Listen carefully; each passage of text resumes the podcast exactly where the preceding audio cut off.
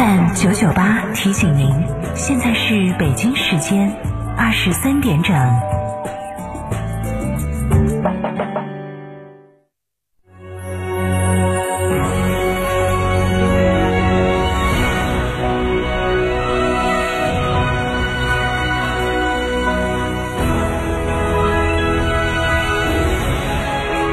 成都的声音，FM 九九点八，成都电台新闻广播。秋冬温泉养生，尽在海螺点心内购雅晨邦温泉酒店，雪山怀抱中享专业地质冰川温泉，畅游海螺沟，看雪山冰川，探秘原始森林，享藏式美食。客房预订，寻成都广电一路通国旅六六零零二三四五。唉，当年光顾着买好地段了，怎么就没想过这么吵？自从搬过来就没睡过一个好觉。关窗户有啥用？这么几年了，啥招都使了。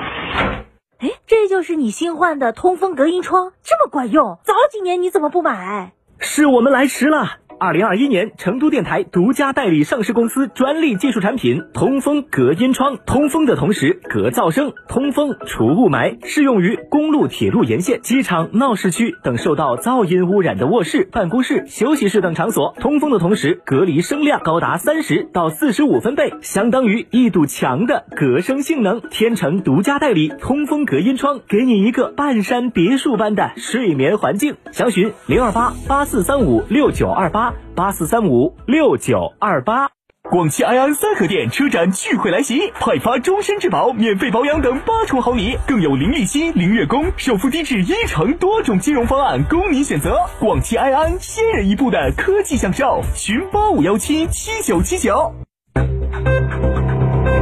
九九八快讯。这里是成都电台新闻广播，一起来关注这一时段的九九八快讯。先来关注本地方面的消息。今天，成都新闻广播记者获悉，阿里云与四川智慧高速科技有限公司、四川数字交通科技股份有限公司组成的联合体，已中标峨眉至汉源高速公路智慧高速系统建设项目，中标金额十六点五亿。据了解，阿里云联合体将通过世界领先的云计算，阿里云联合体将通过世界领先的云计算，将通过世界领先的云计算、人工智能、智能感知、高精度定位、车道级导航等技术，建设一条穿过崇山峻岭的智慧高速，从而降低俄汉高速速交通事故量，并实现准全天候通行。第十一届中国国际会议产业周全体大会二十九号在成都召开。本届会议产业周以“融会贯通”为主题，力邀五百余位会展行业嘉宾进行商业对接洽谈，同时携手一百余位会议展览主办单位负责人，携带超过千万成都产业相关市场合约到现场采购，针对不同产业链培育或引进专业的产业会议项目，促进产业项目落地，以前瞻性、科技性等特色促进招。展引会，提升行业影响，创造合作机会，推动产业要素加快聚集，进一步促进成都会展经济稳步增长，提升成都国际会展之都的曝光度和美誉度。九月二十九号，二零二一中国成都首店经济发展大会在成都召开。会上，二零二一中国首店经济发展报告全国首发，五十个首店品牌签约入驻。沪蓉首店经济共同发展宣言联合发布，会上首店经济机会清单，成都首店品牌大数据平台上线，蓬勃发展首店经济背后折射着经济时代已然到来，将助力创建国际消费中心城市，助推中国国内国际双循环新发展格局的构建。今年国庆铁路运输从九月二十八号起至十月八号，共计十一天。今天，记者从中国铁路成都局成都车站了解到，成都车站预计发送旅客三百九十八点二万人次，日均三十六点二万人次。客流将以探亲旅游等中短途客流为主，出行探亲旅游等中短途客流为主，出行客流为主。出行高峰预计在十月一号当天，预计发送旅客四十四点二万人次，其中成都东站二十八点五万人次。来关注国内方面的消息。临近国庆节，据非常准大数据统计，国庆假期期间，也就是十月一号到七号，国内客运航班量有望稳步上升。国内计划出港航班量十点零八万班次，或将恢复并超越二零二零年和二零一九年同期水平。日均计划执行国内航线客运航班量一点四万班次。机场方面，计划出港航班量 T 零 P 三机场依次是广州白云、上海浦东、北京首都。文化和旅游部市场管理司一级巡视员侯振刚二十九号指出，将严格实施跨省旅游经营熔断机制，对出现中高风险地区的省区市立即暂停旅行社和在线旅游企业经营该省区市跨省团队旅游和机票加酒店业务。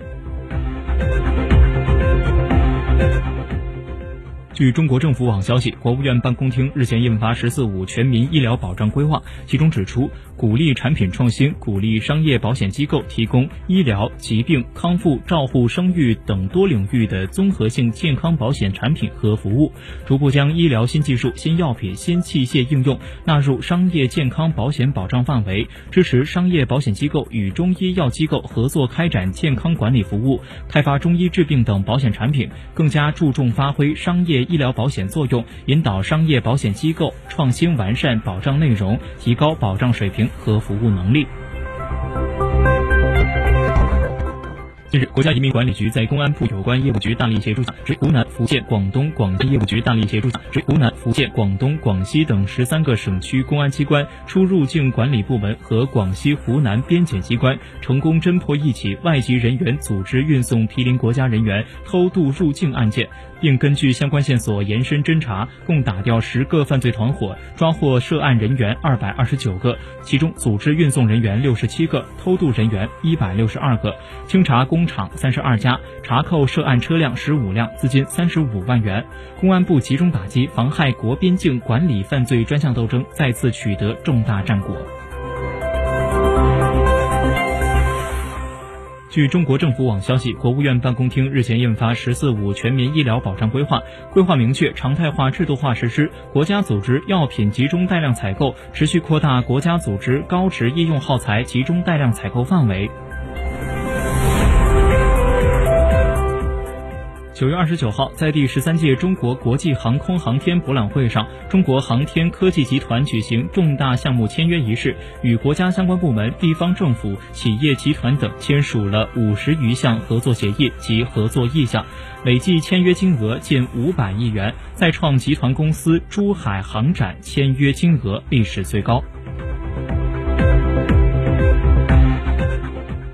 据中国科学院南京地质古生物研究所二十九号消息，中外科研人员在华南地区首次发现滞留纪，也就是距今约四点三亿年前的昆翅后化石，并将这一新属新种命名为秀山孔后。此次发现填补了昆翅后类在中国的空白。相关研究成果以封面论文的形式发表于国际学术期刊《科学通报》上。学通报上。